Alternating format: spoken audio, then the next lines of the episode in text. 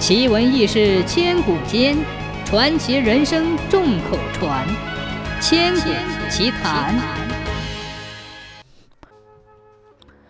曹操与吕布争夺濮阳的时候，屡战屡败，军队困于此地，局面很久都没有改观。恰在此时，一场历史罕见的蝗虫灾害铺天盖地而来，而此时吕布军也在困境之中。双方都有了退兵的打算。这时候，在一旁隔岸观火的袁绍派人来到曹营，给他捎信说：“老曹啊，一个人单打独斗不太容易，你还是与我联合吧。你可以举家迁到邺城，我都为你安排好了。”这时，曹操刚刚失去兖州，军粮无存，情绪正处于低谷。就准备听从袁绍的忠告。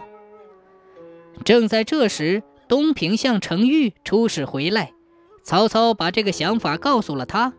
程昱说：“将军是否因为目前的局面而产生了自卑感呢？要不然绝不会出此下策。那袁绍占据燕赵地区，有吞并天下的野心，又岂能容忍您在他营垒之中呢？”况且袁绍这人是个小人，您能安心屈服做他的部下吗？您是龙中之龙，不应该依附于人。现在兖州虽然残破，但还有三成在我掌握之中，还有万余忠贞的将士，任将军您的神武。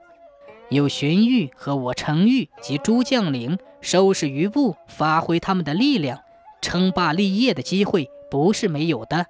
希望将军三思而后行。程昱的话犹如一记警钟，激醒了绝望中的曹操。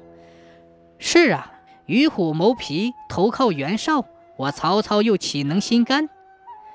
从此打消了与袁绍联合的念头。